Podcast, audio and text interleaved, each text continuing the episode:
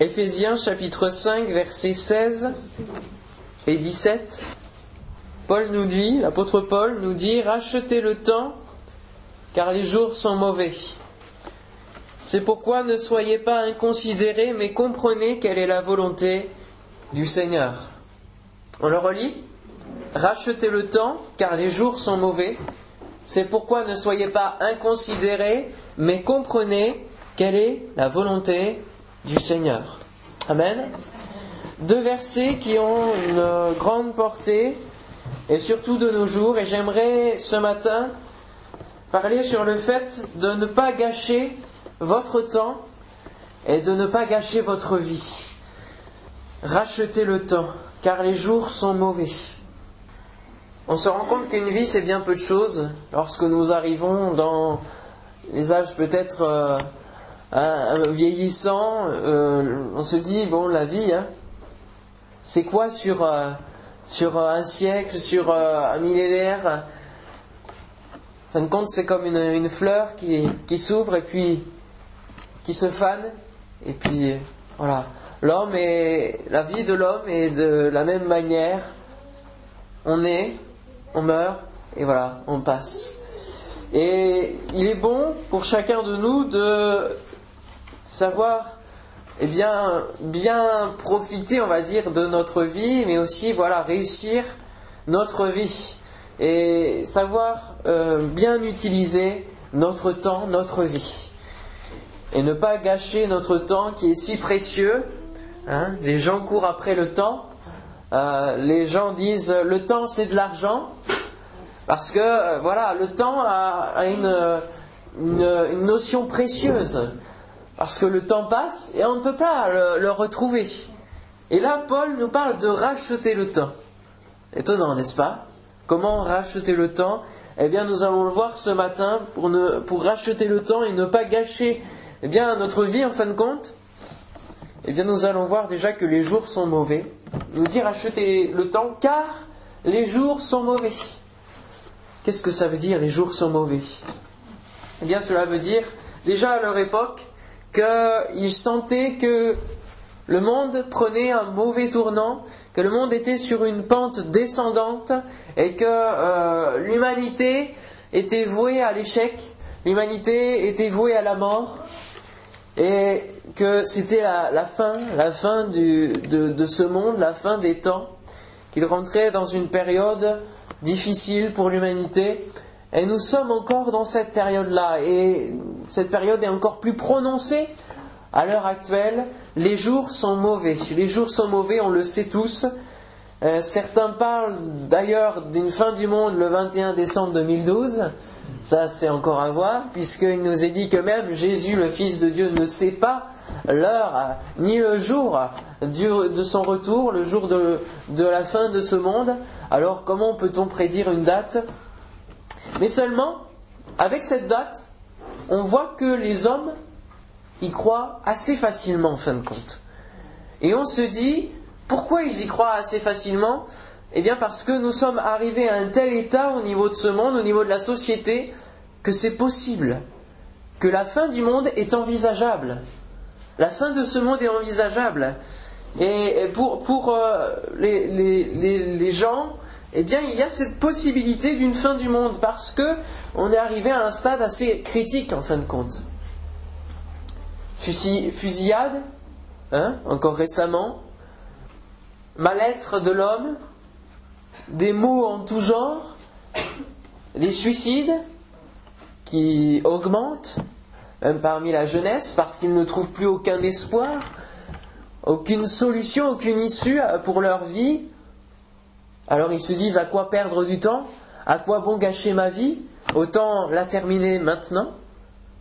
Des vols, des crimes, des compromis, du plus petit au, plus grand au niveau de la société, des malversations, des spéculations qui nous dépassent. Je regardais euh, complément d'enquête, euh, je ne sais plus quel soir, euh, jeudi soir je crois sur la 2, il parlait de la spéculation sur le vin hein, dans la région, il parlait. C'est ahurissant combien les systèmes que l'homme met en place, il ne les maîtrise plus et il met eh bien les économies des États en faillite. Il parlait des agences de notation qui font eh bien la, la, pluie et le beau temps pour les États, pour les villes. Il y a des villes endettées, etc. Des économies chancelantes, des gouvernements instables un monde en, ébullition, même au niveau naturel. On a une, accentuation des phénomènes naturels, des risques naturels. Et ces choses, lorsque Paul nous dit les jours sont mauvais, nous ne devons pas être étonnés parce que, eh Jésus l'a dit, les prophètes avant Jésus, des centaines d'années avant Jésus, l'ont annoncé. Et puis, Jean le dit dans l'Apocalypse, du début à la fin de la Bible, c'est annoncé. La fin de ce monde est annoncée. Je citerai quelques textes pour exemple. Jésus dira dans Matthieu 24, 6 à 8, Vous entendrez parler de guerre et de bruit de guerre. Gardez-vous d'être troublés, car il faut que ces choses arrivent, mais ce ne sera pas encore la fin. Une nation s'élèvera contre une nation et un royaume contre un royaume, et il y aura en divers lieux des famines et des tremblements de terre. Tout cela ne sera que le commencement des douleurs. Paul dira à Timothée, son, son disciple, on peut dire, de Timothée 3, 1 à 5, sache que dans les derniers jours, il y aura des temps difficiles, car les hommes seront égoïstes, amis de l'argent, fanfarons, hautains, blasphémateurs, rebelles à leurs parents, et on le voit, hein, ingrats, irreligieux, insensibles, déloyaux, calomniateurs, intempérants, cruels, ennemis des gens de bien, les gens qui font le bien, traîtres, emportés. Combien on s'emporte très facilement pour une broutille? J'entendais qu'une des causes euh, pour le divorce, parmi de nombreuses choses, c'était pour le mari d'avoir mis la brosse à dents à l'envers dans le, dans le verre. Et ça l'exaspérait. Et c'était une des causes pour le divorce. Rendez-vous compte dans quel monde nous vivons Emporté, on s'emporte facilement, enflé d'orgueil, aimant le plaisir plus, que Dieu, ayant l'apparence de la piété, mais reniant ce qui en fait la force. Quelle description très réaliste de l'homme nous avons dans ces mots. Concernant la nature, nous avons dans Luc 21, 25 à 27, il y aura des signes dans le soleil, dans la lune et dans les étoiles, et sur la terre il y aura de l'angoisse chez les nations qui ne sauront que faire au bruit de la mer et des flots.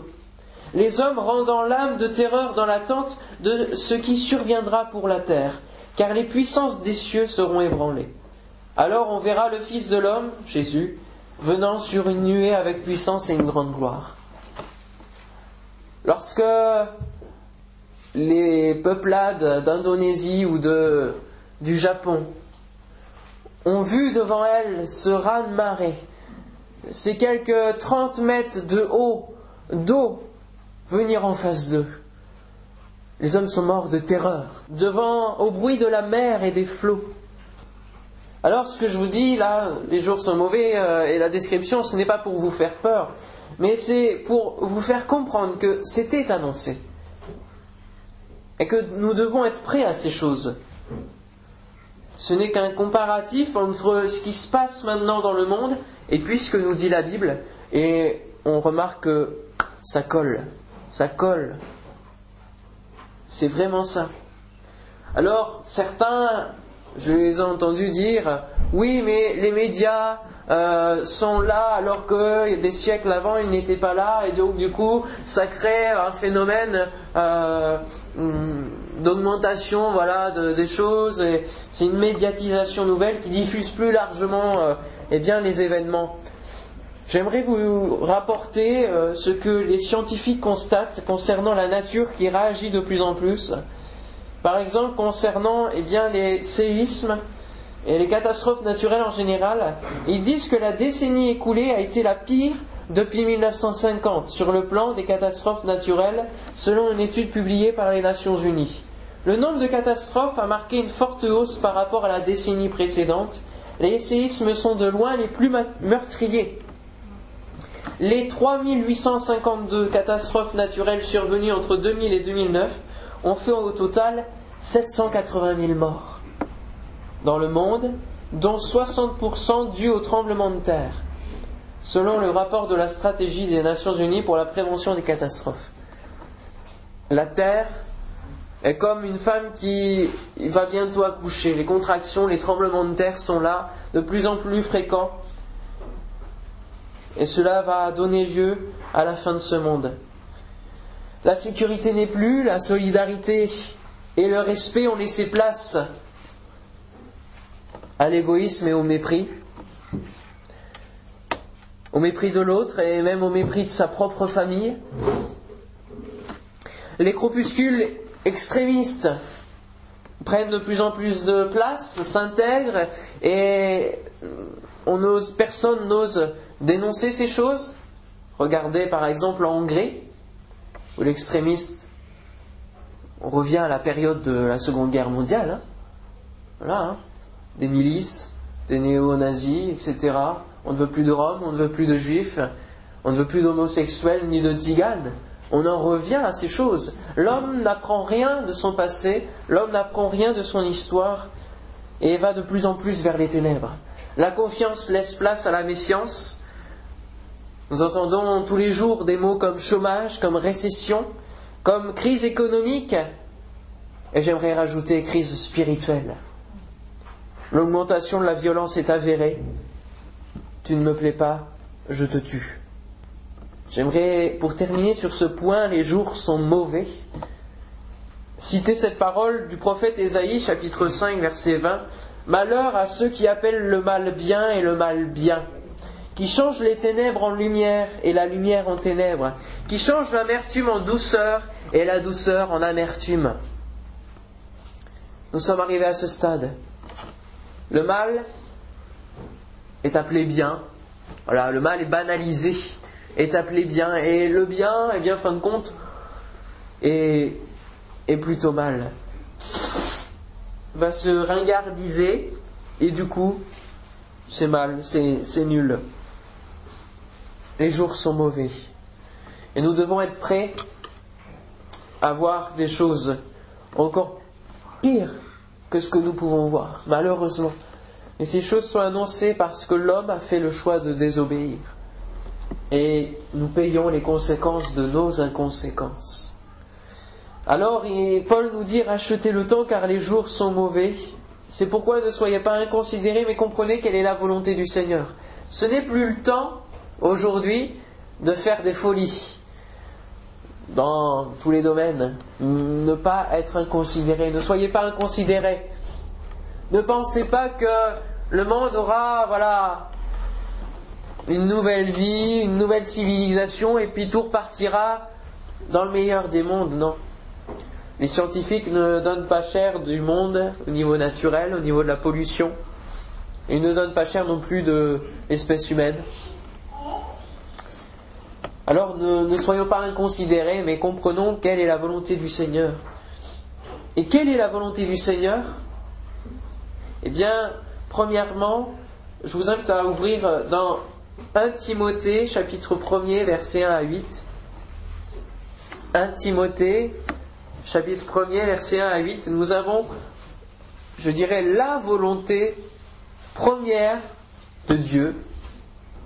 1 Timothée 1 verset 1er à 8. J'exhorte donc avant, avant toute chose à faire des prières, des supplications, des requêtes, des actions de grâce pour tous les hommes, pour les rois et pour tous ceux qui sont élevés en dignité afin que nous menions une vie paisible et tranquille, en toute piété et honnêteté. Cela est bon et agréable devant Dieu notre Sauveur, qui veut que tous les hommes soient sauvés. Voilà. Qui veut que tous les hommes soient sauvés et parviennent à la connaissance de la vérité. Car il y a un seul Dieu et aussi un seul médiateur entre Dieu et les hommes, Jésus-Christ, homme, qui s'est donné lui-même en rançon pour tous. C'est là le témoignage rendu en son propre temps et pour lequel j'ai été établi prédicateur et apôtre.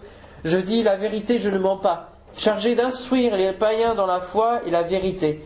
Je veux donc que les hommes prient en tout lieu en élevant des mains pures, sans colère ni mauvaise pensée. Amen. Ce que Dieu veut, comprendre la volonté du Seigneur, c'est qu'il veut que tous les hommes soient sauvés et parviennent à la connaissance de la vérité. Combien le monde nous ment, nous propose du mensonge. Combien les hommes politiques qui sont tous en course pour l'Élysée nous proposent des, mensonges, des promesses qui ne tiendront pas. Nous le savons très bien. Il nous faudra voter bien sûr pour quelqu'un, mais nous savons bien qu'ils ne pourront pas faire tout ce qu'ils veulent. Et la volonté de Dieu, c'est de nous amener à la vérité, à ce qui est vrai, de nous amener à des choses pures, à des choses honnêtes. Dieu veut que tous les hommes soient sauvés. Le choix de la désobéissance de l'homme l'a plongé dans la perdition éternelle, la mort. Et comme je le disais, nous payons les conséquences de nos inconséquences. Le péché est entré dans le monde depuis la désobéissance. Et le péché, c'est quoi? C'est voler, c'est détruire, c'est mentir, c'est euh, dire du mal, c'est rapporter, euh, vivre dans l'impureté, vivre dans l'irrespect, le mépris de Dieu. Et cela entraîne donc la condamnation, la mort. Et de cette condamnation découle la maladie, découle la honte, découle la culpabilité. Et ce sont des choses qui sont nées à cause du péché. Seulement, Dieu veut quoi? Il veut que tous les hommes soient sauvés. Et donc, il a permis une autre solution. Il nous permet de repartir à zéro. Il nous permet de ne pas gâcher notre vie.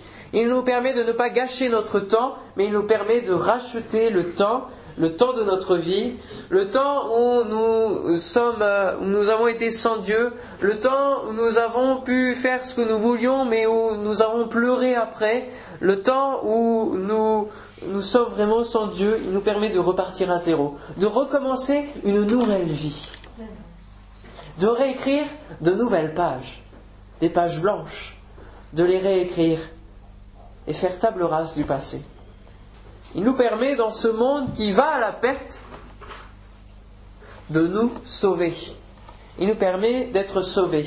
Et nous l'avons lu, il y a un seul médiateur entre Dieu et les hommes. Voilà la seule solution qui nous permet d'être sauvés, d'échapper à la fin de ce monde, d'échapper à la mort éternelle à cause de notre péché.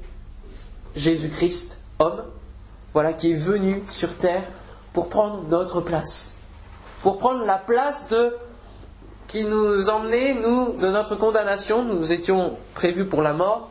Lui, il va prendre cette place. Il va prendre cette place au travers de la croix. Il va mourir. il y a plus de 2000 ans. Et il s'est donné lui-même comme une rançon pour nous qui étions otages, esclaves du péché.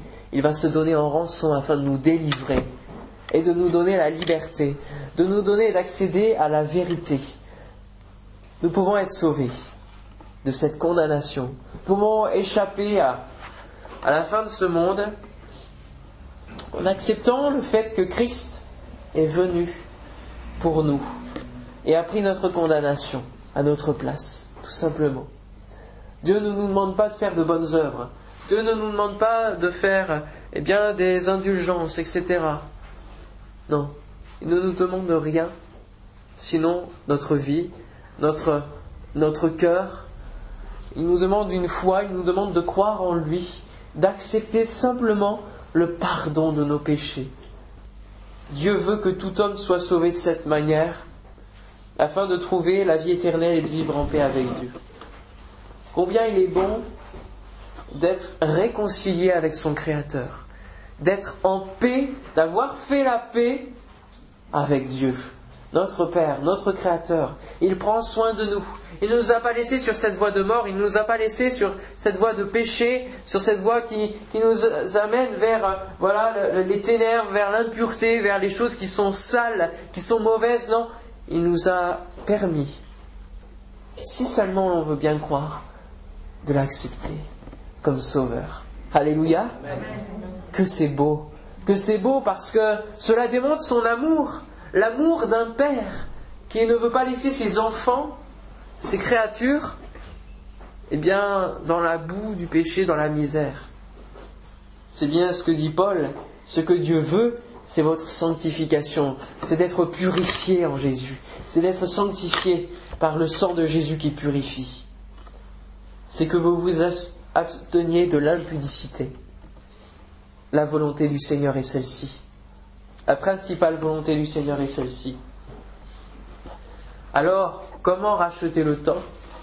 Racheter le temps car les jours sont mauvais, c'est pourquoi ne soyez pas inconsidérés, mais comprenez quelle est la volonté du Seigneur. Eh bien, maintenant que vous avez compris combien les jours de ce siècle sont mauvais, sont vraiment mauvais, maintenant que vous avez compris quelle est la volonté du Seigneur pour votre vie, le plan de Dieu pour votre vie, et ce qu'il désire de, de meilleur pour vous, alors maintenant vous pouvez prendre en main votre vie, racheter le temps peut-être perdu, le temps gâché de votre vie, et ne pas être inconsidéré et bien comprendre que l'enjeu pour votre vie, c'est maintenant, c'est aujourd'hui. C'est le temps, racheter le temps, c'est aujourd'hui le temps de Dieu, et ce n'est pas un hasard si vous êtes là, présent,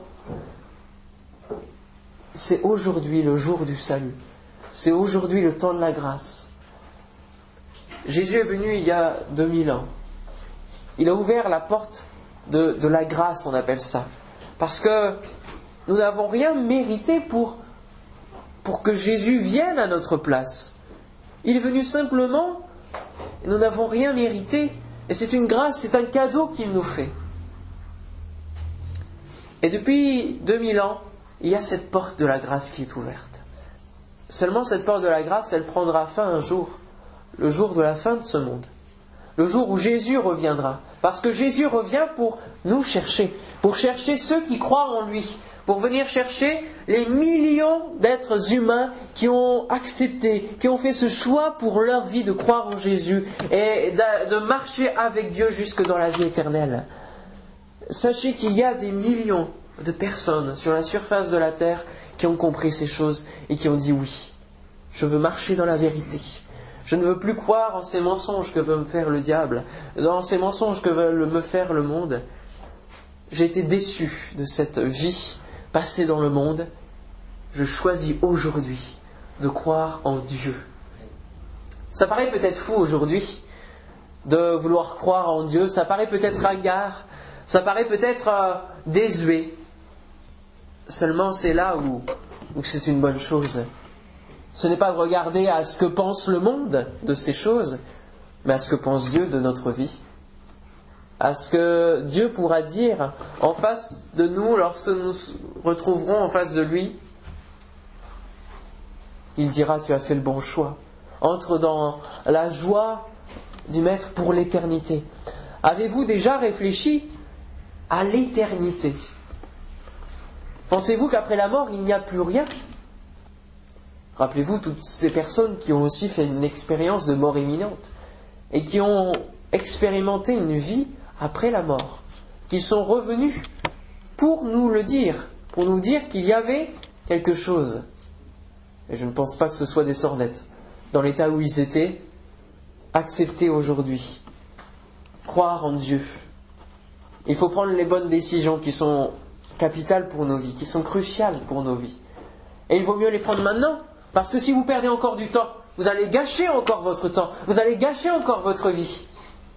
Mais maintenant, dès aujourd'hui, choisissez de racheter votre temps, de racheter euh, la vie passée que vous avez pu passer, qui a été gâchée, rachetez-la maintenant pour passer une vie avec Dieu. Amen. Pourquoi continuer à passer du temps sans Dieu? Pourquoi continuer à croire aux mensonges sans comprendre la volonté de Dieu? Et faire nos projets sur les comètes, vouloir avoir la lune et nous retrouver en face de la mort. Le temps de la grâce est encore possible aujourd'hui, est encore ouvert, mais, mais qui peut savoir si dans une heure, alors là encore ce n'est pas pour vous faire peur, mais ce sont des choses qui arrivent pour vous montrer que nous ne sommes pas maîtres de notre vie, nous ne sommes pas maîtres de notre temps passé sur terre, et que la mort peut venir comme ça. Il y avait une fois euh, dans le même type de réunion, une réunion de découverte de l'évangile, voilà, un prédicateur qui, a eu cette pensée qui lui est venue de dire qu'il faut maintenant, il faut maintenant se décider parce que voilà, nous ne connaissons pas notre vie. Et il a vraiment insisté sur ce point. Des personnes ont accepté Dieu, ont accepté de croire, ont accepté de voilà, commencer à marcher avec Dieu. Et après la réunion, sur le trottoir, une des personnes qui se trouvait là et qui n'avait pas accepté a fait un arrêt cardiaque, décédé sur le trottoir.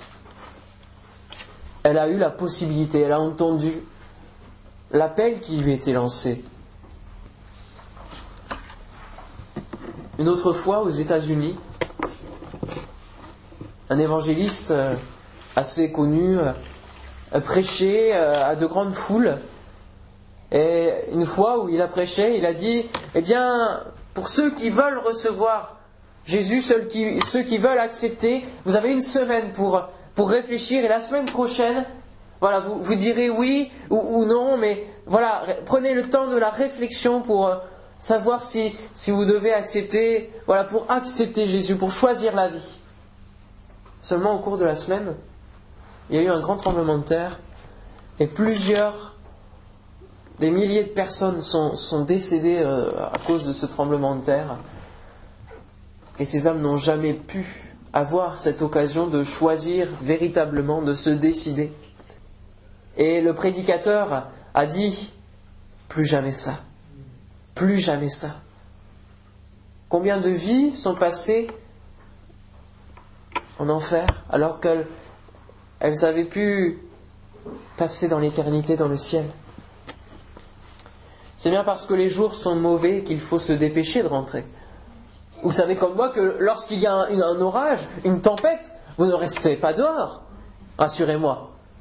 Lorsqu'il pleut à grande trompe, vous ne restez pas dehors, vous rentrez à l'intérieur. Eh bien là, c'est la même chose.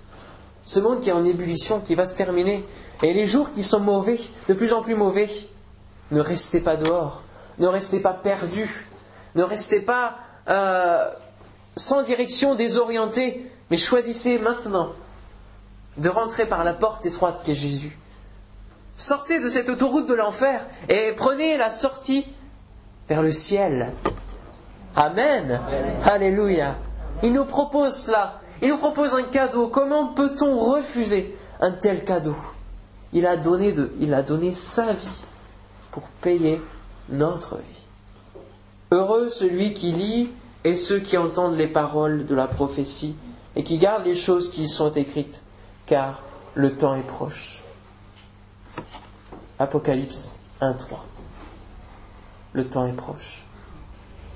On courbe nos fronts, on prie Seigneur. Seigneur, nous voulons te bénir et te remercier pour ta parole parce que tu nous préviens. Tu n'es pas comme euh, ces gens qui peut-être euh, mettre une belle façade et puis derrière, il n'y a plus rien. C'est le chaos. Non, mais tu, tu nous préviens. Tu nous dis qu'il y a des tribulations. Tu nous dis que le monde va avoir une fin. Tu nous dis que les jours sont mauvais. Et nous voulons ne pas être inconsidérés. Nous ne voulons pas faire euh, celui qui est au-dessus des autres. Nous ne voulons pas faire euh, ceux qui croient être intelligents, être sages, non. Mais nous voulons prendre conscience que le temps est proche et que tu vas bientôt revenir pour nous chercher. Merci Seigneur parce qu'au travers de la croix, tu nous donnes le pardon de nos péchés, mais tu nous donnes aussi la guérison. Tu nous donnes la bénédiction, la vie pour l'éternité. Ce matin, j'aimerais lancer un appel à celui qui n'est pas encore avec Dieu, à celui qui a du mal à se décider peut-être pour marcher avec Dieu, et lui dire, ne tarde pas, parce que tu ne connais pas ton lendemain. Tu ne sais même pas ce qu'il se passera dans l'heure qui vient. Décide aujourd'hui de croire, simplement de croire. Dieu ne te demande pas des efforts surhumains. Dieu ne te demande pas des choses que tu ne peux pas faire. Il te demande simplement de croire, d'avoir la foi, de croire simplement que oui, il est venu sur cette croix pour payer à notre place les, conséquences de nos inconséquences.